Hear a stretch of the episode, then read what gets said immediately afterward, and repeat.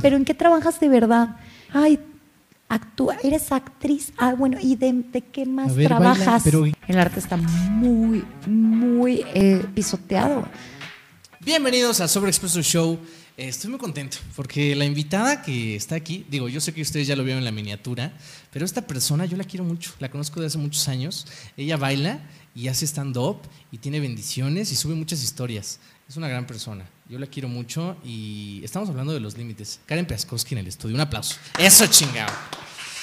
Qué barbaridad, me siento, me siento toda una celebridad estando No, y peor aún porque ahora ustedes los jóvenes que son ah. tan famosos, tan rápidos. Una cosa, no, una cosa es ser famoso, otra ser conocido, pero recuerda, ¿alguna vez viste Los Increíbles? Sí, por supuesto. Alguna vez eh, Síndrome dijo, cuando todos sean súper, nadie va a ser. Ahora ya todo el mundo es conocido, entonces los beneficios, entre comillas, de ser conocido ya es lo mismo para todos. Hace un par de días estaba viendo este TikTok que está rolando de manera extrema, que es la morra que se pega como en la cadera y ah, que le hicieron 900 audios. Y yo dije, ¿cómo será la vida de esta niña que está siendo replicada como 900 veces como en nuestro tiempo? Bueno, voy a decir nuestro tiempo para las personas 25 plus que ya les duelen las rodillas y las crudas les duran tres días. Tú todavía eres de esta generación. Pero sabes que hay un fenómeno muy curioso que yo aplico mucho en Danzanity, que es yo voy a decir ciertas palabras y así voy a... Medir no, no, así, así es como yo este, genero estos grupos de 25 más y 25 menos. No les tengo que preguntar si edad, si no me quieres decir tu edad no pasa nada, pero habrá como esto que si yo digo... Eh, un pie tras otro pie y tú me contestas sin, correr, paso, a paso, mayor de 25. Si yo digo Bonnie y tú dices Bad, eres colágeno. O sea, es que así funciona. Box, Bonnie. Sí, o sea, si yo digo Bonnie, tú dices Box, contemporáneos somos este, ponte un suéter, va a ser frío. O sea, es, es importante como, como entender con quién estás hablando.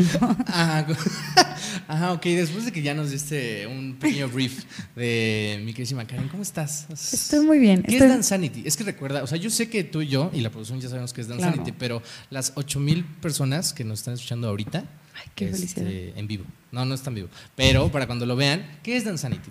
yo me dedico a yo tengo una fantasía. ¿Solo una? es que esta es la más grande. Yo tengo esta fantasía de que tendríamos que celebrar nuestro cuerpo y no castigarlo por lo que comemos. Y muchas veces yo no encontré espacios en los que yo pudiera celebrar mi cuerpo, sino que yo tenía que estar o contando las calorías o aventarme clases que fueran imposibles o sentir que me moría en cada clase para que yo sintiera que valía. Entonces, esta continua búsqueda me llevó a hacer algo pues porque quiero. O sea, porque yo siempre preguntaba como, en esta clase quemas 9000 calorías y en esta quemas 800 calorías y en esta... Y yo decía, bueno, y por el mero gusto no hay. O sea, sí, porque me dio la pinche gana. No, de eso no hay. Y yo hice este espacio hice este espacio en el que venimos a celebrar nuestras cuerpas sin importar qué tipo de cuerpo tengas, sin importar tu preferencia. La verdad es que nosotros no tenemos ni estereotipo, ni género, ni edad. Solo existen. Solamente existimos. Y es muy bonito ver la libertad que tiene una persona porque cuando te dejas de preocupar en las calorías, cuando te dejas de preocupar en si el de enfrente, el de al lado, no sé qué, te dejas ir.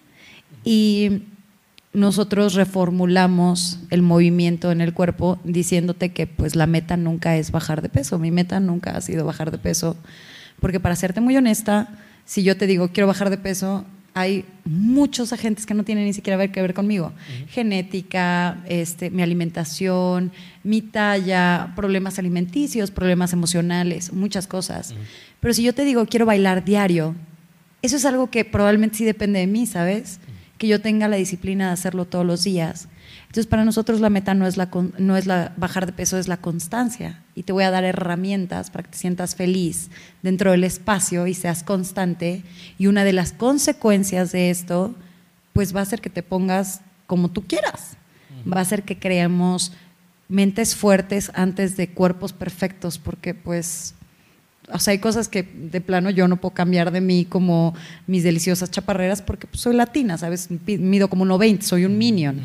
Entonces, hay cosas que no puedo cambiar de mi cuerpo, pero mi perspectiva sobre mí misma, eso sí lo puedo cambiar. Entonces, hice un espacio en donde nos tomamos una cápsula del tiempo y viajamos a los 90 y a los early 2000 Y yo voy justo a ese momento en donde eso se generó, donde yo no te tenía que decir empodérate porque pues tú eras poderoso, tú no le preguntabas a nadie si podías o no bailar Ice Ice Baby, ¿sabes? O sea, tú te parabas y bailabas y entonces quiero generar esa misma sensación de libertad para que hoy que veo a estos adultos sean libres, sean felices. ¿Eres libre? Ay, sí. Sí. Es delicioso. ¿Cuándo te quitaste las cadenas? Yo creo que seguimos, o sea, seguimos Ah, sí. encontrando nuevas formas de libertad porque pues, en- o sea, te vuelves libre de una cosa y no sientes que dices, ay, hay otro nivel de libertad como que tengo que desbloquear. Esto es como un eterno Mario Bros, o sea, nunca O sea, terminas. estás como cuando le estás pegando al, al cuadrito con un buen de monedas y de, Sí, ah, o tengo sea- que bailar. Bueno, quiero bailar, no tengo, es diferente. Sí, sí, sí, o sea, sí estoy consciente de lo que estoy diciendo, por Claro. Es que les voy a contar rapidísimo. Cámaras, ah, gracias, gracias, Raf. Eh, yo conocí a esta mujer hace algunos años, algunos años. No, sí se vale, se vale, se vale. Yo, Este, yo hace- fui su profesora cuando él 20 era años. un bebé. Este, sí, sí, sí, sí, yo estaba en la secundaria, creo.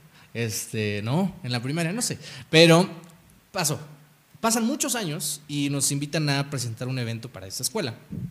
Y de repente ya estaba ahí, yo dándolo todo, llega Molotov, y de repente sale así de la nada una chava. Yo dije, un momento, ¿quién es esta mujer que me quiere quitar el foco? ¿Quién se cree? Pero conforme la vi, dije, otro momento. Esta persona yo la conozco, la he visto antes, pero no sé dónde. Y ella también se me quedó con cara de, sí es o no es, porque te conocí como medías, eras más chaparrito que yo. Este, y luego ya llegó un punto donde fue claro, eres tú. Lo que pasa cuando sí te comes tu danonino y tu emulsión de Scott, o sea, ve el tamaño que tienes ahora. 1.85. para lo que Santo. Dios, no. Yo, Pero, pero el punto es. Estratosfera para que- mí, ya. A lo que quiero, no. ¿Cuánto mides? 1.59. Ah, bueno, pero la altura se mide de la cabeza al cielo. Seguro. ¿no? Bueno, ja, eso dicen los chaparros. No, es. Eso no dice H&M, o sea. Eso, claro, claro. Oye, pero alguna vez yo veo en el discurso que me, que me estás diciendo y a toda nuestra audiencia que a ti te importa mucho que la persona que baile o que haga lo que quiera hacer lo haga cuando su hilo conductor es ser feliz y le importa a esa persona, no necesariamente por las condiciones que los dicta la sociedad de que tienes que tener el cuerpo perfecto y así. Pero ¿en qué momento te diste cuenta tú y empezaste a quitar esa idea de ti misma? Porque me imagino que en algún momento la tuviste. Yo creo que viene. Todos tenemos como esta historia y nos encanta contar esta historia de, ah, un día me tropecé y me cayó encima un noventero y entonces, no, en realidad se construye en momentos. ¿Te gustan los de los 90, eh? Puedo sí, notarlo. sí me gusta, me gusta muchísimo porque justo me recuerda a una época en la que no había pandemia, salíamos a jugar, o sea, ¿Salías a jugar? no declaraba al SAT, o sea, es que Ahora ya los de 18 deben hay declarar. tanta, hay tanta Ya deben felicidad dentro de eso. de 18. Pero una vez más, mi mamá probablemente dijo lo mismo de los 80 y así. Es, es nostalgia, es nostalgia. No en realidad tal vez porque la época fuera increíble, pero no se esperaba nada de mí en ese momento y me encantaría regresar Y ahora, bueno, a un sí, momento claro. en el que no se espere nada de mí. O sea, ¿crees que te sientes con un peso de que alguien espera algo de ti? O sea, aparte de... Mira, de, o sea, de Sí, entrada ya, ya soy o mamá, sea, o sea, ya sé lo que son los impuestos, eh, eh, ya uno tiene que pues trabajar para tragar, o sea, sí, sí no hay, solo tú. Sí hay una, sí, sí hay una responsabilidad y sí se esperan muchísimas cosas de nosotros y creo que hoy corremos en una en una sociedad que va muy rápido, muy rápido. O sea, si nosotros íbamos muy rápido, se decía que íbamos muy rápido, hoy cada hora, cada 15 minutos, cada día hay un tren nuevo, hay una nueva noticia hay- y todo es como muy, muy rápido, es muy desechable. Entonces, sí siento que hay algo que se espera de mí, sí me sigue gustando muchísimo, pero creo que hay cosas muy bonitas que podemos rescatar de antes, aplicándolas con lo increíble que hemos evolucionado ahorita, ¿me explico? Por ejemplo. Por ejemplo, el rescatar una sensación de cuando se generó el trauma, por ejemplo, en los noventas, había un modelo de estética en donde tenías que ser de pierna muy larga. No sé si recuerdas muy bien como Rachel, eh, Ah, Mónica, sí, sí, sí, o sea, era como sin alga, muy larga, abdomen plano, o sea, tenías que ser muy delgada. Ese era el modelo de belleza. Y eh, lo que a mí me gustaría rescatar de eso es que fue en el momento en el que yo empecé a ver que mi modelo de como yo era, porque las latinas aparentemente no existíamos, más que Selena y ya. Mm, como la flor. Exactamente. Ah. En ese momento fue cuando se generó esto y hoy quiero abrazar a esa niña. Hoy quiero regresar a ese momento en donde esa niña decía como, ay, pero mi culito está muy grande, ¿qué hago con él? Y abrazarle y decirle, todo va a estar bien. Ok. O sea, todo va a estar bien, las modas van a cambiar, eh, el tipo de cuerpo perfecto va a cambiar, pero lo que no va a cambiar es este ser extraordinario para que te puedas mover y puedas bailar y puedas ser tú. Entonces, apostarle a eso creo que nunca, nunca quita, siempre suma. Ok, Y, y- y como maestra en tu academia, eh, Dansanity Workout, ¿sí lo dije bien? Es un comercialazo, ¿eh? Yo por esto Fun cobro. Workout Es más, Room. Dansanity Workout. Me encanta. Exacto. Hay que hacer promos. Aprovecha. ¿Qué es lo más difícil que te ha tocado enseñarle a tus alumnos? Lo más difícil siempre es el eco que resuena de fuera.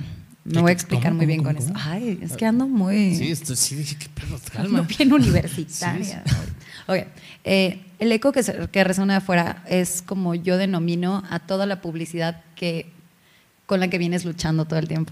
Está bien, porque en realidad no es que, o sea, no es que esté mal, solo mi pregunta sería para todos los gimnasios, estudios, etcétera, etcétera. Si ya vimos que no nos resultó decirle a la gente que el reto de enero, el 45 Day Challenge, si sabemos que nuestras tasas de gente que no regresa, o sea, nuestra tasa de retorno a los gimnasios es nula, porque la gente se harta y te manda la chingada porque, porque el stand, o sea, es muy difícil que tú le digas a una persona humana que viva solamente de lechuga, que coma solamente arroz, que deje el, el alcohol, que deje, y más para la dieta de un mexicano, ¿eh? yo voy a hablar por, por mi verdad, que yo soy mexa, soy de Hidalgo, y a mí, bueno, no me vas a decir que deje la barbacoa, o sea, no, No, hay manera. Yo no. quiero que seas humano, yo quiero que, yo quiero que experimentes la felicidad de existir y que al final, igual tu meta no es estar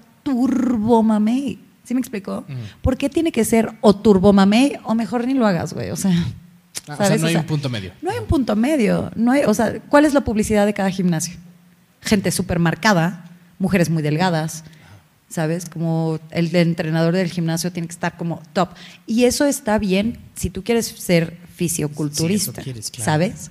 Pero ¿por qué no puede haber una persona dentro de los estándares regulares? O sea, ¿por qué no tenemos una figura que nos represente a las, al menos yo, por ejemplo, como bailarina, pues yo quiero bailar y no, no voy a subirme a un escenario porque no es mi intención en este momento subirme a un escenario a ser bailarina de alguien más. Pero quiero bailar, güey. Quiero, o sea, ¿por qué crees que TikTok está re- eh, reventando tanto? Porque la gente quiere moverse, quiere sentirse visto. Y que no seas el bailarín de no sé qué y la celebridad de no sé qué, no te limita para que te veas increíble mientras bailas, para que te disfrutes. Y eso es lo que yo creo que tenemos que empezar como a callar dentro del espacio. Que siempre eh, llegamos como con este trip de, pero ¿cuántas calorías se queman? Ujú. Y no, yo creo que no es que esté bien o esté mal, yo lo que quiero es crearte un espacio en el que tú puedas venir a celebrarte por lo que pueda hacer tu cuerpo, no a castigarte por lo que comiste ayer. Que no sea el, ay no, es que el fin de semana me comí una pizza, güey, o sea, a mí me que aventar como 20 clases, es- porque entonces la batalla con tu cuerpo es diario y por eso te hartas, porque llega un punto en el que no vas a dejar de comer. Entonces prefieres dejar de ir al espacio que te hace sentir inadecuada, errático, controversial contigo mismo. Y prefieres dejar eso que seguir yendo a un lugar en el que, güey, vamos a ir todos los días a echar poca madre desmadre, tú y yo, a bailar, a llevarme la poca madre con mis amigos. O sea, ¿te acuerdas de esta canción? Cállate, Acapulco, 2007, ¿de qué me hablas? ¿Sabes? Y, y que a través de esto tú de repente digas como, güey, ya estoy más fuerte, ya te aguanto más cumbias en cualquier boda, ¿eh? O sea, esto del ejercicio funcional. Siempre te dicen entrenamiento funcional, pero no te dicen para qué funciona. Todo esto de levantar llantas y cuerdas y bla, bla, bla, sí funcionaba o fue creado, como el, el cross-training fue creado para marines, para policías, para gente del ejército que necesitaba un entrenamiento de esos, porque adivina qué, pues ellos están en academias que ocupan de esto, ¿sabes? Ellos sí se van a aventar, ellos sí van a necesitar levantar una llanta en cualquier... O sea, ellos sí. Nosotros le llamamos entrenamiento funcional a nosotros porque te va a funcionar en las bodas, en un bautizo, o sea, todo lo que vas a hacer aquí. pues, En la vida real. Exacto, que te funcione en una vida real. No, o sea, nunca me he levantado y he dicho como, ah, voy a mover esta llanta de tractor de aquí. O sea, no, Ok. me Ah, ha pasado. sí, ¿eh? un día dije, ay, si pudiera mover unas cuerdas ahorita estaría increíble. Pero no las encontré ya. Pero creo que también, justo lo que dices, hay que entender muy bien por qué lo haces y para qué lo haces. Y así va a ser más fácil lo que sea. Porque si no, te vas a, vas a quedarte te vas a empezar a definir por lo que las personas dicen que eres y lo que las personas se suponen que debes de estar haciendo y lo que te... eh, pasa mucho ahorita con las redes sociales, que ahorita ya la gente no sube lo que le gusta, sube lo que funciona en el Claro, algoritmo. en el Entonces, algoritmo. el- el- lejos de tú definir a, a la red social, la red social te empieza a definir a ti por qué es lo que funciona y qué es lo que da likes, ¿no? Al principio de la entrevista, antes de eh, estar live, eh, tú me comentaste que eras muy ansiosa. Soy. Eh, ya no. He movido como 40 veces la sí, botella. yo sé, y no has tomado agua, eso es lo más divertido. Pero, eh, ¿cómo, o sea, aparte del baile, ¿cómo lidias con la ansiedad del día a día? Me canso, me canso. O sea, eh, creo que te toma tiempo como más o menos agarrarte el ritmo tú como ser humano. Eso también tiene mucho que ver con cómo te conoces. O sea, yo el tiempo en el que más deprimida he estado es en el tiempo en el que no me movía. ¿Por qué? Porque estaba trabajando para un restaurante, para un hotel, en donde los estímulos constantes es de mucha presión, es eh, de sentirte desechable, es, es un ambiente muy pesado, de hecho. Y me deprimía tanto porque era estar en una sola estación, porque no me movía. Entonces, lo que yo detecté que a mí me ayuda mucho con mi ansiedad es crear. Y entonces estoy ansiosa y me pongo a coser y me hago una chamarra. Y estoy ansiosa y me levanto y organizo todas mis calcetas. Estoy ansiosa y hago una coreografía. Estoy ansiosa y... Porque de todas maneras voy a estar ansiosa. O sea, puedo estar ansiosa y meterme cocaína, pero pues, No, ¿sabes? O sea, no te metes cocaína. es, es algo muy, es algo muy curioso, pero alguna vez entendí que el tiempo va a pasar de todas maneras.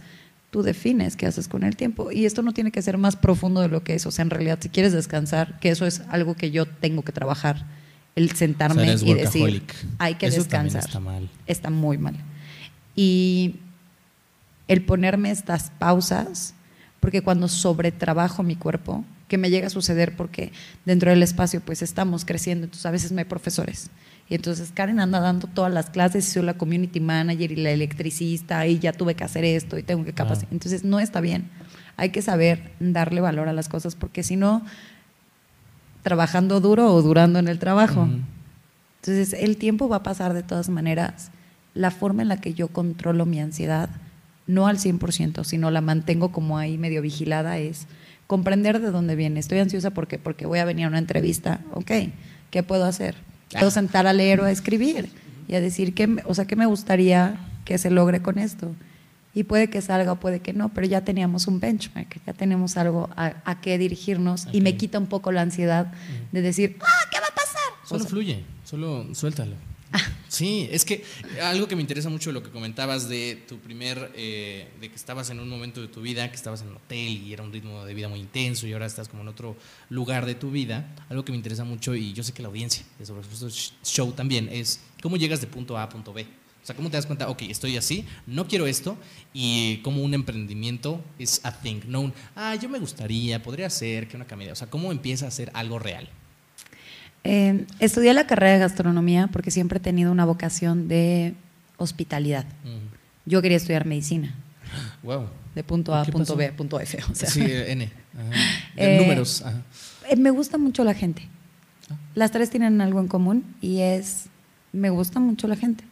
Me encanta analizarlos, me encanta comprender por qué haces lo que haces y qué te orilló a hacer lo que haces. Y si te lastimaste, como que me gusta muchísimo eh, desquebrajar las cositas. Seguramente yo sería de esas personas de, ya deshice el tostador, si supiera dónde está un desarmador, ¿no? Si O sea, supiera que es un si tostador. supiera Ajá. que es un tostador.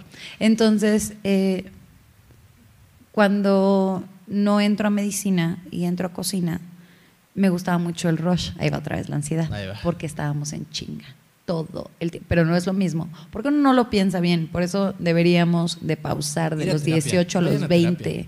Tomar terapia un año sabático, que es por ejemplo lo que yo le voy a dar a mi bendición. Ve, viaja, vuela, haz, trabaja.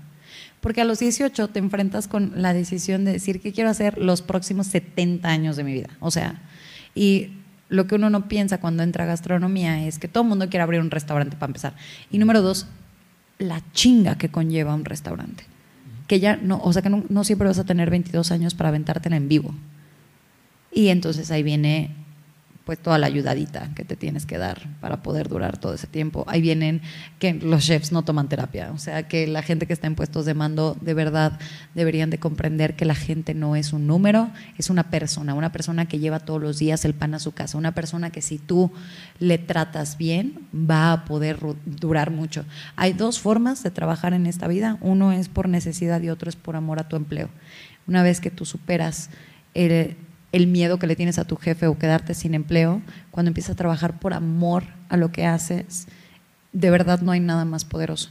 Entonces, cuando yo estaba en el, en el restaurante, además de que se replicaban muchísimo este discurso machista, este discurso de, eh, de por qué una mujer estaba en, una, en un lugar de poder, yo era la gerente del proyecto. ¿Qué? Y había mucha, ¿cómo? Y había muchísima controversia, no solamente por la capacidad que yo tenía, sino porque, pues para empezar, mis, o sea, mis pobres jefes era también su emprendimiento. Entonces, cuando, cuando, cuando eres, aquí va un mini consejo, siempre que eres apertura de cualquier proyecto, la tasa de gente que se queda de apertura a cuando el proyecto ya está corriendo es del menos del 1%. Todo mundo rota, porque siempre las aperturas son muy conflictivas, siempre. O sea, no sabemos qué hacer, haces de todo, pero no haces tu puesto y luego te reacomodas. siempre es muy caótico. Entonces a mí me tocó eso y yo estaba trabajando con dos personas a las que admiro demasiado y me drenó me drenó porque me pedían algo y yo era su fan y entonces como su fan no sabía decir que no, no puse límites, no, no respeté a mi cuerpo, no respetaba absolutamente nada y un día eh, pues yo me tenía que salir porque bendición. Es muy necesitado ese niño y ocupaba a su mamá, ya pues, sabes. ¿cómo, su mamá, pues. ¿Cómo es posible eso? Y me tenía que ir por Nico y me dijeron es que tu prioridad siempre va a ser Nicolás. Y yo dije, putas, tienes toda la razón. Tienes toda la razón mi prioridad en realidad nunca va a ser tu proyecto como tú esperas que sea mi prioridad, pero en tu descripción de trabajo no venía que yo tenía que estar sin nada que hacer más que tú. Eso, eso es algo que a mí me comía muchísimo el alma pensar que mi vida tenía que girar alrededor de las necesidades del restaurante.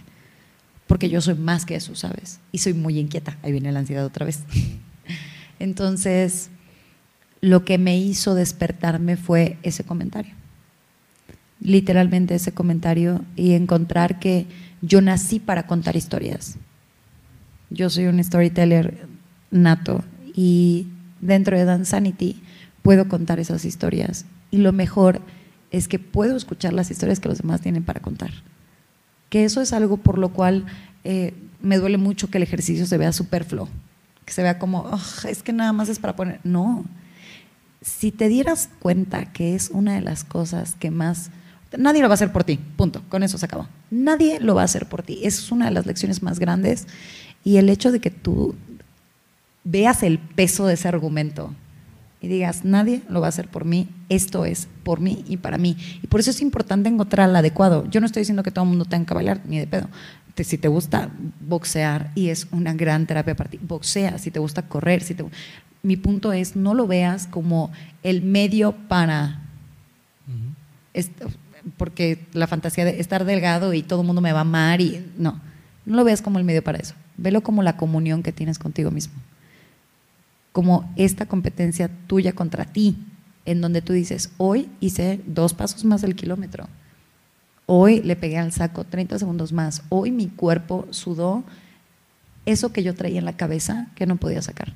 Entonces, eso fue lo que me rescató de una depresión muy grande, porque yo decía, pues sí, para esto estudié, ¿por qué no estoy? Porque hubo una pelea muy fuerte. Porque pues al final el baile, tú lo entenderás perfecto, es como, ay, actúa, eres actriz, ah, bueno, ¿y de, qué más trabajas? pero ¿en qué trabajas de verdad? Pero ¿en qué trabajas de verdad? El arte está muy, muy eh, pisoteado. Y yo siempre me peleé porque pues, tengo necesito un trabajo fijo para Bendy porque eso es lo que necesito hacer ahora que ya soy un adulto. ¿cómo, cambió tu vida tu hijo? Nicolás llega cuando yo tengo 23 años. Yo no, pues a esa edad ni siquiera sabes que eres un adulto, ¿sabes? Entonces la transición no fue tan difícil. Hoy ya soy una madre consciente y digo, mm, o Ah. sea, si, si yo quiero dejar esto aquí, o sea, puedo.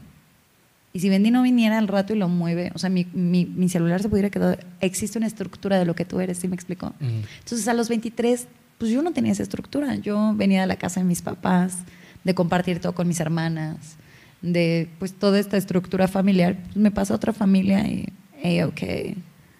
Claro. Y conforme voy creciendo y me voy queriendo apropiar del, del nombre, yo quiero ser tu mamá, no quiero ser tu hermana, no quiero ser eh, la señora que viene y que trabaja, no, yo quiero ser tu mamá, yo te quiero conocer y comprender que soy su guía, que no es mío.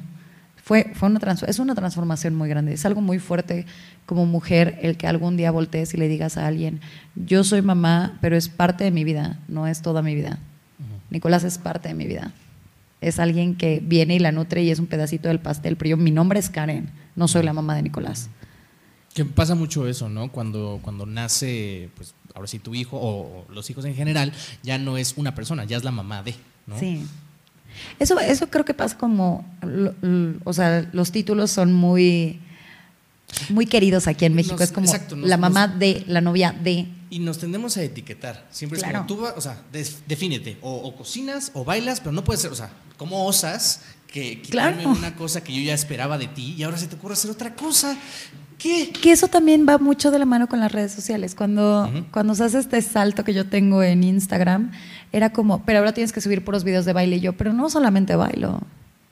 ¿Por qué? No, o sea, ¿por solamente qué? bailas. Eso es lo que Sí. funciona en el algoritmo. Entonces, solamente bailas. Exactamente, ya te etiquetamos como una bailarina y ahora solamente sube videos bailando porque y sí, claro que puedes, o sea, tampoco te tienes que pelear 24 por 7 porque es muy cansado. También puedes eh, rendirte a esa parte y dejar que fluya, pero si eres esta persona que quiere, los seres humanos somos tridimensionales y queremos seguir viendo como solamente o eres uno o eres otro, o eres mala o eres bueno, o eres el villano o eres la heroína, o eres este la víctima o eres el héroe. No se No. ven las tonalidades. Exacto, todo está en las tonalidades y, y somos todo. O sea, yo he sido la buena, la mala, la hija de su puta madre. O sea, saludos a mi ex marido. Saludos, tú sabes quién eres. Seguramente está viendo este podcast.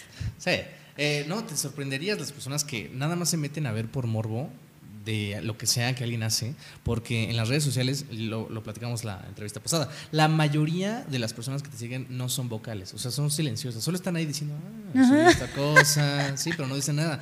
Pero, les- eh, y las, las otras, las que son los haters, son los que les gusta proyectarse, pero bueno, ese es otro tema. Sí, ¿Cuál son más, más comunicativos. este, sí, es que no sé, siento que es un tema más de. Ah, tema más, ¿viste? Ah, ¿Viste? sí, me encantó. comedia. Ya. No, este. Ah, también haces- stand-up, ¿no? Sí, fue una manera de, de liberarme como muchas cosas que no podía decir seria. Porque pues ya sabes que, o sea, Por nosotras, ejemplo, ¿qué has nosotras como mujeres no nos podemos enojar, güey, No, ¿de qué me hablas? Enojar, todo ja- felicidad siempre. No, no, exacto, sonríe. Ajá. Entonces, eh, justo esto, o sea, justo el- la comedia me ayudó a poder sacar muchas cosas, específicamente, por ejemplo, de la parte de madre soltera, que hay como 900 chistes alrededor de ser una Mm. Madre soltera. Ay, a mí me encantan todos, es como... Digo, yo lo conozco, pero para, Este- re- para las risas. Sí, o sea, había uno que me encantó porque la primera vez que yo me subí a hacer stand-up, eh, agarré el último número con todas las ganas de a que alguien sacara. Güey, todo mundo sacó chistes. O sea, sacaron desde, ya sabes, el básico de. Este, me- mi novia me pidió que tirara mis cosas o todas las cosas que me habían dado mis exes y ella no ha tirado a su hijo. O sea, cosas Oh, así, ¿no? Bien padres. sí, sí. y este. La producción, todos muertos de la risa. Se dice y no pasa nada, No ¿no? pasa nada. Y cuando me subí, yo ese día iba en minifalda de colegiala Ya. Y justo todo el mundo se subió y yo tenía este beat. y Yo decía, mi nombre es Karen, soy Géminis, tengo 28 años y soy soltera. Soy madre soltera. Ah. Y podía yo escuchar los pitos caerse así como... Ok. O sea, así se empalaban, pobrecitos. Entonces, eh, era un beat que me gustaba muchísimo. Ay, sí, me encanta. Lo- lo tengo- los- sí, así viendo. los ven, así se sí, caían. sí. Sí, sí, Sí, sí. es, es uno de los mejores anticonceptivos que he conocido. Ojalá lo hubiera conocido antes. Claro, sí. Pero este, sí, es, es muy padre. Y también me dio la oportunidad de proyectar una, una versión de nosotras que todo mundo puede proyectar, excepto nosotras. ¿A qué me refiero con esto? O sea, yo, yo nada más quería unas perlas negras y ahora me tengo que aprender las tablas con la bendición. O sea, ¿en qué momento eso sucedió? Me explico, ahora yo ya tengo que comprar este, al Rayo McQueen y yo nada más quería unos tequilas en Big Blue. Entonces, es ese tipo de cosas, se dice y está bien. O sea, yo nunca le he dicho a Nicolás como, ay, no sabes, yo llevaba, no. O yo tomé la decisión y se vale decirlo. Yo tomé la decisión y tomo la decisión diario de ser su mamá. Porque sí es una decisión constante, porque sí es algo que a nosotros se nos hace pensar que es un given, que es como, pues porque tú tienes. No, es porque yo quiero, es porque yo he decidido conocerlo, es porque yo he decidido guiarlo. Y esta decisión me hace quererlo. No creo que sea para todo el mundo, I must say. Por eso el aborto debería ser legal ya. Entonces. Ya es legal, ¿no? No en toda la República, no, surge legislar. Este, este, López, escucha este Urge, urge. Este, yo sé que ahorita tienes ya legalidad en el aborto, ¿no? Urge para todas las personas que dicen que Dios, este, sí, de pasada, que Dios eh, no quiere que abortes. Dios le dio a las mujeres el don para ser madres. Y lo hizo por algo. Yo creo que lo hizo porque dijo, mi hija, usted, usted sabe si quiere o no quiere. Entonces, debería de ser nuestra decisión. Y creo que esa parte de que entendamos cuando tú como mujer comprendes que es una decisión que tú tomas, que yo tomo la decisión todos los días de ser la mamá de Nicolás, viene ya de otro lado. No viene del porque te tienes que quedar. Y la comedia me ayudó muchísimo con eso. Me ayudó a poderlo expresar, me ayudó a poderlo eh, poner en papel y comprender cuál es, en qué punto estoy parada del privilegio, que eso es algo que Miriam Ramírez me enseñó de una manera exquisita. Saludos, maestraza. Entonces, es muy importante porque también te ayuda a encontrar para dónde vas a tirar el chiste. Y de qué manera, imagínate algo tan liviano como podrían decirlo sobre la comedia. A mí me enseñó el punto de privilegio que tengo por ser una mujer blanca y para dónde quiero tirar mi piedra. Si quiero seguir oprimiendo y repetir este discurso de odio hacia la gente que ya es oprimida, o quiero ser un poquito más creativa porque todos esos chistes ya se hicieron y voy a empezar a tirar para arriba. No más para variar, por ejemplo. Entonces, eso es algo que la comedia me ha dado maneras en las que yo ni siquiera pensé que me podía expresar. ¿Y alguna vez has tenido, no sé, un, levantamiento de ceja de alguna persona cercana a ti? Porque a veces yo creo que lo más difícil de la comedia no es tanto que el público no reaccione, que sí es difícil, sino el comentario de las personas cercanas a ti que tienen justamente como una experiencia de ti, lo que se supone que eres, y de repente te subes a decir cosas que venías pensando y que lograste poner en un escenario, y de repente es como, un momento, Karen no dice esas cosas. ¿Por qué habla de esto? ¿Por qué habla de penes? ¿Por qué, habla de penes? Ay, sí. Pues mira, hablo de penes porque pues me gustan. Claro, digo, ¿sabes? Se lo puedo notar. Este, sí. También, o sea, me gustan varias cosas. Eh, o sea, no importa, aquí no estamos, no es, no es, el sobre pene show, no. Este, estaría un día. Estaría bueno, ¿no? Hablemos de tu próstata. Ah, está bien. Ah, este, yo creo que la, persona que más se ha sorprendido de todo este viaje, y no solamente en el, asunto de la comedia, yo creo que es mi pobre señora madre, que crió esta niña panista y de repente dijo, ¿en qué pinche momento? ¿En qué momento están pasando estas cosas? Y ha sido un viaje y un aprendizaje para ella y un aprendizaje para mí, el comprender de qué contexto viene ella y cómo yo me estoy desarrollando, porque yo creo que a ella le sorprende de dónde sale todo esto o en qué momento dejó el canal 5 prendido o en qué momento empezó a pagar televisión de paga y de dónde me metieron estas ideas. ¿Qué es esto? ¿Qué es esto? Y creo que mi mamá es la que más sí se sorprende, pero también se sorprende a la buena, ¿sabes? Porque siempre existe como este temor de mamá de sobreproteger a tus bebés. Y mi mamá lo que hizo fue como decirme, hoy no vaya a ser que en esto la cagues, hoy no vaya a ser que esto no salga. Y hoy que, que ayer o antier le hablé y le dije, vamos a, vamos a firmar el acta de danzanita y me dijo, no mami, no puedo creer hasta dónde, hasta dónde tu terquedad llega, qué bárbara, por probar un punto. O sea, que a huevo sí lo podías lograr, mira, ahí está. Entonces creo que, que, mi señora madre es la que más se sorprende. Pero pues no sé, igual y podemos sorprender a alguien más. Hay que seguirlo intentando. ¿Y, cómo te sientes con todo lo que has logrado? Te, te, escuchas y te ves muy relajada, muy realizada, muy en tu trip. Y eso está muy bien porque Fíjate, yo soy también muy observador y fíjate que ya tengo oficio en esto. Entonces hay muchas personas que cuando me, me platican de su vida no me platican convencidamente. Es como, bueno, sí, eh, eh". y otros que dicen, no mames, wow, claro. Y entiendes por qué las personas que están haciendo lo que sea que están haciendo, lo están haciendo. Porque lo están viviendo. No, no, no es, no es mi mamá, no es mi papá, no es mi hijo, no es mi hermano, es, es yo. ¿Qué quiero yo? ¿Qué voy a hacer yo? Entonces, qué te preocupa? No ser congruente mucho tiempo en mi vida pasé como siendo incongruente y debido a mis tox y a mi ansiedad es muy complejo porque me peleo mucho conmigo misma. Te voy a poner un ejemplo muy básico, que mi mamá me decía, eh, esto no se hace, por ejemplo, fumar. Y ella fumaba y yo decía... ¿Fumar qué? Crack. Este, eso explica a mi hermana, pero pero justo como estas, estas pequeñas incongruencias, que no es que esté mal, pero como lo explicas, por eso trato de ser muy cuidadosa con mis palabras, específicamente cuando hablo con Nicolás. No es sí o no porque yo lo digo, es sí o no porque, mira, esto va a suceder. Y tú podrás experimentarlo a tu manera, pero lo único que yo tengo en ventaja sobre de ti es la experiencia. Es el tiempo que ya habité esta tierra, entonces bueno, también el mundo te vas a caer, güey. De acuerdo, pero también el mundo que tú viviste no es el mundo en el que va a vivir él. No, ni de chiste, o sea. O sea ah, yo creo que se compara mucho con las nuevas generaciones, las generaciones de ahora, que dicen, ¿qué? Mujer con mujer, hombre con hombre, cruz de navajas, no tiene sentido. Y a lo mejor para estas generaciones que es como muy ruidoso, para nosotros va a ser como, ¿qué? Mujer con un robot que está loco. Entonces va a ser cosas que a lo mejor no entendíamos, pero es parte de crecer y parte de soltar. Un señor se casó con un colchón, ¿qué está pasando? Pero sabes que yo creo que también ayuda mucho a darte paz mental. En... ¿Tienes paz mental? Sí. Sí, sí, creo que me costó mucho trabajo. Es muy laborioso. Eso es algo que también nos han vendido como o es la historia imposible o es la historia súper fácil, así ya sabes, ay, un día me levanté y ya tenía un emprendimiento. No, es laborioso. En realidad es laborioso y te tienes que pelear contigo mismo y tienes que hacer como muchas cosas. Pero no, o sea, imposible no es.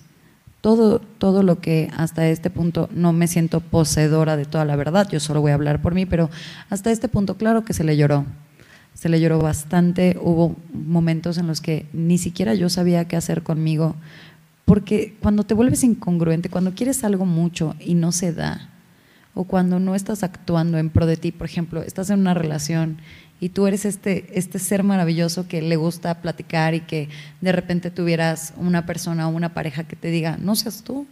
O sea, ¿por qué tienes, o sea, qué necesidad tienes de estar brillando? Como perfumar caca, ¿no? Y, ajá, y entonces tú decir como, puta, es que me tengo que quedar en mi casa porque pues, sí lo quiero, pero mm. entonces ya no estoy siendo yo y en el momento en el que ya no estás siendo tú, pues evidentemente te vas a faltar a ti mismo. Claro. Entonces ese, ese tipo de cosas estoy, ese es mi, mi reto, ser congruente, ser congruente, por ejemplo, con, con mi discurso en, si yo dentro de mi espacio, dentro de Dance Sanity, residen muchas cosas que son divertidas. Por ejemplo, Zumba, ya conocemos el Zumba. Ah, diversión. Exacto. Eh, está Pound, que es como un ejercicio en donde pegas en el piso imitando a un baterista, generación Bulldog Café, nada más quiero decirlo. Wow. Eh, está de Bob, que es como un workout de reggaetón padrísimo. Y hay muchas cosas. El punto es que yo te quiero dar como herramientas para que tú descubras diferentes facetas tuyas. Igual y tú siempre dijiste, güey, a mí el reggaetón es lo mío. Y de repente das pinche tamorazo en el piso y dices, no mames, o sea, esto es aquí, ¿sabes? Pero si no te doy la oportunidad, ¿cómo chingados te vas a descubrir? Entonces, ser congruente con mi discurso es decirte, una de las cosas que a mí más me cagaban es, tengo que tomar zumba aquí pero pound acá y me tengo que ir al Sportium no sé qué. Y, o sea, no. Yo dentro de mi espacio tengo esto que salgo cada 8 de marzo o el domingo pasado a gritar a las calles que exista sororidad. Entonces... ¿Qué es sororidad para los que no saben? La sororidad es esta hermandad que tiene que surgir entre mujeres o que ha surgido entre mujeres para apoyarnos o sea, no siempre te tiene que caer bien. Por ejemplo, a mí puede que no me caigas súper bien, ah, pero te voy a respetar ah, y voy a buscar que las oportunidades sean las mismas para todas. ¿Sí me explico? Y ese discurso, por ejemplo, yo en mi espacio tengo, hay una chica que me cae súper bien que se llama Fernanda. Saludos, Fernanda. Fernanda, mi crush. Este, y lo que me gusta mucho es que en, ok, en esto, por ejemplo, de los podcasts, que tú dices, güey, hay un vato que hace algo muy parecido. Y pues entonces es o su podcast o el mío. Cuando, esto es de la competencia, esto no tiene que ver con el hecho de que seas mujer. Nos hacen más competitivas a nosotras, sí, pero esto ahorita lo vamos a poner un pin y luego lo vamos a hablar. Pero nos hacen competitivos porque o tú eres el mejor o yo soy el mejor, o, ¿sabes? O sea, y, y no existe esta forma de trabajar de la mano. Y yo siempre les pongo el ejemplo como, güey, viste que Pitbull hacía canciones con todo mundo, viste que J-Lo hace canciones con todo mundo, viste que Anita, viste ¿Sabes por ¿Puedes decir qué? el paso de Anita? No, la verdad no. Ya soy una persona grande y hay muchas probabilidades de que me rompa la cadera. Ah, entonces colaboraciones, sí, claro. Las colaboraciones son importantes, ¿sabes por qué? Porque te hacen más fuerte, me dan la exposición de que tú veas para acá y yo vea para allá. Y, güey, qué cabrón que, que- que me des estas recomendaciones. Entonces, dentro de mi espacio, a mis hermanas, por ejemplo, a Fernanda, la he invitado muchísimas veces para que ella venga. Ella es creadora de un workout de reggaetón. Y entonces es parecido a Danzanity en la parte de 90s, es parecido porque es como con baile y así, pero su trip es el reggaetón y está súper chingón. Y, y Leslie Rivas, que su trip es como ser sensual, es como mi hermana, la súper sensual, regia, preciosa de 1,90. Y entonces en este espacio yo quiero que convivamos todas, güey. O sea, que eso que nosotros le decimos a, las chicas en clase de sean hermanas, véanse con amor, la de al lado no es tu competencia, güey, que lo vean de nosotras es el mejor ejemplo que podemos dar de esta sororidad de hermanas que tiene que resultar, porque al final esta frasecita de, ay, para tirar a una mujer se basta de... o-". no, tenemos que dejar de replicarlo, porque seguimos poniéndonos una contra la otra. Por ejemplo, salió hace poquito, hoy hace poquito, hace dos años de pandemia, Jennifer López y Shakira. Y entonces era como, güey, J-Lo se tragó a Shakira. Güey, los dos lo hicieron increíble. No, pero Jennifer, güey, las dos lo hicieron increíble. O sea, que Jennifer López sea alta y culona no quita que Shakira sea una preciosura de 1.25, cabrón, que dos niños y, güey, la señora, o sea, se ve más joven que Piqué, qué pedo. O sea, entender que no tenemos que contraponerlas, no tenemos que decir, ah, pero sus amigas la abandonaron, ah, pero ¿por qué seguimos volteando a ver como, cómo puedo ponerte? O sea, Mm, como, claro. amiga, Es que- terminaste con tu novio, ¿ya viste la nueva? Güey, Es, es ese eterno comparativo, el volviendo otra vez a las redes sociales. Claro. Complementando lo que estás Claro. diciendo. Es que siempre no, no, siempre debe de haber como, yo tengo que ser el número uno y el número uno y tengo, tengo que llegar y tengo que darle su madre a todos. Y hay personas que no se dan cuenta que yo aquí en el 4 estoy bien. Que vayan los uno a partir de su madre, yo aquí en el 4 estoy a toda madre. A lo mejor, a lo mejor mi 4 es este mi número uno, pero tú lo ves como el 4. Ese es pedo tuyo. Un pequeño consejo que les puedo dar es sean fiel a ustedes, porque el día de mañana tú mismo no te vas a decir, ya no te quiero, ¿qué pasó?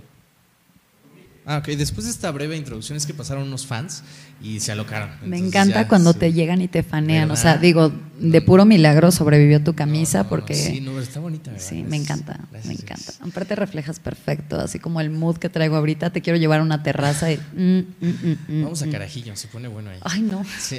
En fin, lo que estaba diciendo es que sean fiel a ustedes mismos porque el día de mañana no, no te vas a voltear a ver en el espejo y vas a decir, ya no te quiero. No, sé fiel a ti mismo y haz lo que te gusta. Volviendo a lo de eh, que a veces nos gusta mucho comparar, creo que eso es justo por lo que funcionan los algoritmos, por eso es tan exitoso Twitter, YouTube o cualquier video. A veces hay que decir cosas que levantan una ceja justamente para que la gente voltee. Yo no estoy de acuerdo con que hay que ser groseros, pero si te has dado cuenta, cuando algo no funciona en el supermercado o en un choque, la gente que se pone loca es la gente a la que contestan. Ahorita todos estos casos horribles que han pasado en México, el camino para que las cosas sucedan y pongan atención es hacer un desmadre para que, para que la viralidad haga que el trabajo de, las, de los funcionarios se muevan. Entonces, está a lo mejor mal, pero es lo que funciona. Entonces, yo estoy de acuerdo contigo con que no hay que ser eh, eh, malas personas con otras personas, pero eso es lo que hace que la gente voltee. No estoy diciendo que, o sea, estoy diciendo como lo que es, no lo que... Sí, ¿Sabes? porque al final nosotros podemos querer una vida utópica y otra cosa es el mundo real en el que vivimos. Sí, yo creo que como, como tenemos muy metido este chip del sensacionalismo, sensacional, sí, este, es, es complicado a veces como cambiar el discurso, porque todo, de verdad, si utilizamos bien nuestras palabras, nuestras acciones, eh, seguirían esas palabras. Entonces, en el caso muy específico del mundo real en el que vivimos, yo te diría que si en este momento yo invito, por ejemplo, a mis hermanas y les digo eh, a Leslie de Confidence y a mi chiquita bombón de Dembow, como lo hice, por ejemplo, con una nena que estaba en Danzanity que se llama Mariana, si nos juntamos, ¿sabes la sensación que eso va a causar? Y se, se vale hacer sensación de la buena, ¿sabes? Si puedes romperla, solamente hay que pensarle tantito más, porque yo creo que la fórmula de, ay, es que esto es mejor que el otro, esa fórmula ya está muy vista. Entonces, yo nada más le apostaría un poquito más a la creatividad de la unión de diferentes cosas. O sea, yo le apostaría a la creatividad de que, a ver, a ver qué pasa. Vamos a ver qué pasa si lo hacemos de esta, de esta otra forma. Porque decían que la definición de locura es hacer lo mismo siempre y esperar un resultado distinto. Y, güey, o sea. ¿Te consideras que estás loca? Totalmente. Totalmente. Solo quería que- No, y me lo han dicho desde siempre. O sea, es como, estás Pero bien loca. es como algo bonito, ¿no? O sea, porque no sigues los estándares que son normales. O sea, Eh, Es que realmente, ¿para qué? Si tú, justo lo acabas de decir, o sea, hay tantos número uno rompiéndose la madre y, y yo así sentada comiéndome mi burrito, viéndole así. Pues es que creo que el- hay dos tipos de éxito, que es el personal y el que ve toda la gente, ¿no? El, como, la comunidad es como, no mames, ya estás en tu academia, ya estás haciendo un podcast y ya estás en una obra de teatro, sí, pero sí, con lo que sea que estés haciendo, tú no estás con tu paz mental, todos los demás éxitos no son importantes. Evidentemente estoy hablando de que tengan un poco de criterio, no mames, o sea, es importante una libertad, una libertad financiera, este, salir, conocer el mundo, sí, pero con lo que sea que estés haciendo, que estés feliz con lo que sea. O sea, si estás comiéndote un burrito, si estás tomando agua, que estés con paz. O sea, no hay, no hay trabajo, no hay dinero que le gane a tu paz mental. No hay. Para estar cerrando este, esta, esta bella plática, no sé si ya te diste cuenta, pero llevamos una hora aquí. Maldita sea. Sí, siempre, sí, sí. siempre nos agarra. Es que ya ves, por eso nos tenemos que ver más seguido, porque Pues cada cuatro uno, años. sí, uno aquí quiere explayarse toda una década. No, Lo qué sé, feo. pero, ¿Cuál fue ya últimas dos pre- preguntitas? Antes de, ¿quieres que nos, nos quieres dar otra info? O, No. Ah, qué bueno. Porque iba a decir, no, Ah, perdón. No, no, sabía que aquí me podía publicitar. Permítanme. No, no, no. Lo, lo- lo que te iba a decir es que, ¿cuál fue la última primera vez que tuviste? La última primera vez. Mm. Eh, va a sonar bien feo, pero la última primera vez que tuve fue yo nunca me había enamorado. Y eso, Me encanta el tema del amor. Ah, eso suena como muy fuerte, pero siendo un tema realista, nunca me había enamorado. Siempre yo tenía el control de las cosas, siempre era más bien un, para mí era una adquisición, porque también la idea que yo tenía del amor era muy este amor romántico, posesivo, pasional. No me dejes, no, suéltame, te termino, te vuelvo a agarrar. O sea, era muy sensacionalista, justo. Y estuvo padre como para poder explorar mi etapa de pelirroja, pero este pero nunca genuinamente había visto a una persona y con todo lo que es, con todo lo que no es, con lo que me gusta y con lo que no, hasta los días que me cae mal, le respeto y le amo, esté conmigo o esté fuera de, fuera de esta relación. Y yo concibo el amor de esa manera. Yo concibo el amor, por ejemplo, con Nicolás, que esté en mi casa o mañana se vaya a estudiar a Londres, pues le voy a seguir amando. Entonces, procuro hacer lo mismo con mi pareja y el respeto y el amor que le tengo el día de hoy, porque no sé si te ha pasado que te amo, te amo como nada en el mundo, te amo hasta la muerte y mañana terminamos y hijo de tu puta madre. Entonces yo procuro ser congruente con mi discurso y decir te amo. Y, pese a que nos hayamos lastimado, mi sensación, a menos de que ya hagas algo que digas, no te mamaste, o sea, pero aún así hay muchas personas que hoy sufren mucho porque la, la persona que los violenta es una persona que aman. Entonces, imagínate el choque mental que tienes y para nosotros es bien fácil, déjalo, date cuenta, salte de ahí. No, pues es, es complicado, es, es tratar de jalar para dos lados. Entonces, la última primera vez que tuve fue, me enamoré el año pasado. El año pasado. Sí, Ah, penitas. Sí. ya, wow, en pandemia. Sí, es un amor de pandemia. órale. Pues eh, qué bonito que lo comentas porque eh, eh, hace poquito, esta es una anécdota. Si están viendo este podcast, ustedes saben quiénes son, pues no voy a decir nombres. Es que Tras hace poquito que se diga. Una, una- no, una interacción entre dos personas que apenas estaba saliendo el amor, ¿no? Entonces me llamó mucho la atención porque personalmente me gusta mucho eh, generar algo en las personas, lo que sea. O sea, que no se vayan de mí tristes, no hay manera. Entonces vi que se estaban juntando, pero no, su, su plática era muy superficial. De, ah, ¿cómo estás? Hola. Ya, ya habían tomado la decisión de ser novios. Y yo como, ¿qué? ¿De qué están hablando, maldita sea? O sea, o sea, si vas a estar con una persona, lo que sea, o si es relación abierta, lo que sea, por lo menos que digas, no mames, o sea, wow, no puedo creer que esté contigo y que estemos hablando de esto y que vamos a trabajar acá, o tú, o sea, eso, o sea, para mí. Pero también entiendo que esa es mi forma de, Claro. de entender el amor. Hay personas que no, son más, como más superficiales y está bien. Sí, eso te funciona. Bien por ellos. Eh, y la última, ¿cómo te describirías en una palabra? Mi querida Karen Peskoski. Oh, sí. Ay, Dios, en una palabra.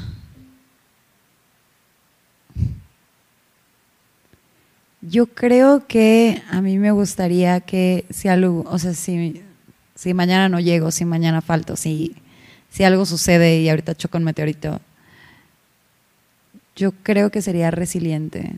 Resiliente. Me gustaría que me recordaran como alguien que lo intentó bien cabrón. Y no siempre, o sea, no siempre tengo la razón, ni de pedo. O sea, creo que de 500 veces 499 no tengo la razón. Pero, Diste lo mejor que tenías. pero di lo mejor, di lo mejor, me la pasé muy bien. Creo que divertida también estaría padre porque nunca, nunca es lo mismo. O sea, es muy padre eso. Es, es chingón vivir. Sí, me la paso bien cabrón y incluso los días que no me caigo bien, porque pff, hay días en los que te cagas, te, te levantas y dices, ay, otra vez tú. Pero incluso esos días procuro recordar que, que vine a divertirme, que vine a divertirme, que yo no sé si mañana reencarne o no. Entonces, pues, chingue su madre, o sea, que hoy salga padre y lo voy a intentar y si no sale bueno, no, no pasa nada, lo voy a dar cabrón y mañana voy a darlo igual o mejor. Entonces, creo que eso sería muy resiliente. Ay, qué bonita persona eres. Muchas gracias por venir.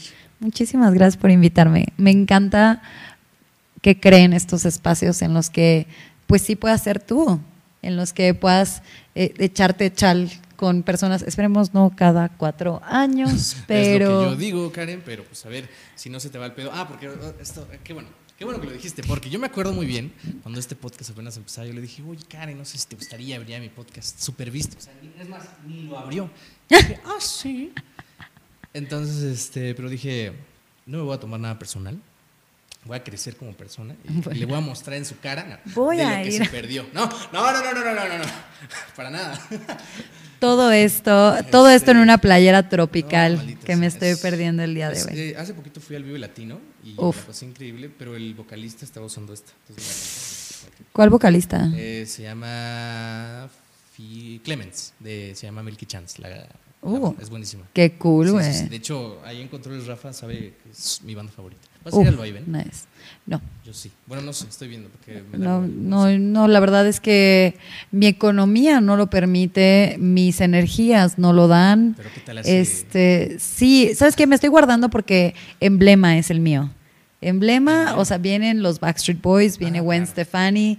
Sí, ya, los o sea, uno ya tiene que saber para cuál te guardas, ¿no? O sea, ¿Para yo cuál sé. te guardas? Sí, yo sé que ya, ya está uno grande, entonces, pues sí, sí estoy guardando todas mis siestas, o sea, estoy siestando todos los Para días día. para guardar energía, porque es, es como lo que te decía de Dan Sanity, o sea, no, Karen de 32 años no va a ir a ver a los Backstreet Boys, o sea, mi niña de 5 años que toda la vida los ha querido ver, va a gritar hasta quedarse sin voz por verla como grité cuando te vi, así.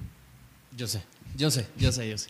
Eh, pues bueno, muchísimas gracias a todas las personas que escucharon este podcast de principio a fin. Un aplauso para ti porque la retención que tienes es mucho más amplia que el grueso de la población. Ya sabes que yo soy Abraham J. Receta, me encuentras así en todos lados y vamos a dejar toda la información aquí en los links que están aquí. Si lo ven en TikTok, en todos lados, solo denle like, comenten, compártanlo porque al algoritmo le gusta eso. ¿Por qué? No sé, pero eso es lo que funciona. ¿Algo más? Karen? ¿No? No, no, cámara, bye. Bye, bye. Gracias, Rafa. Nos vemos. Capítulo Bye. 77. Ya casi llegamos al 100. Va a haber una pedota. Bye. Sí.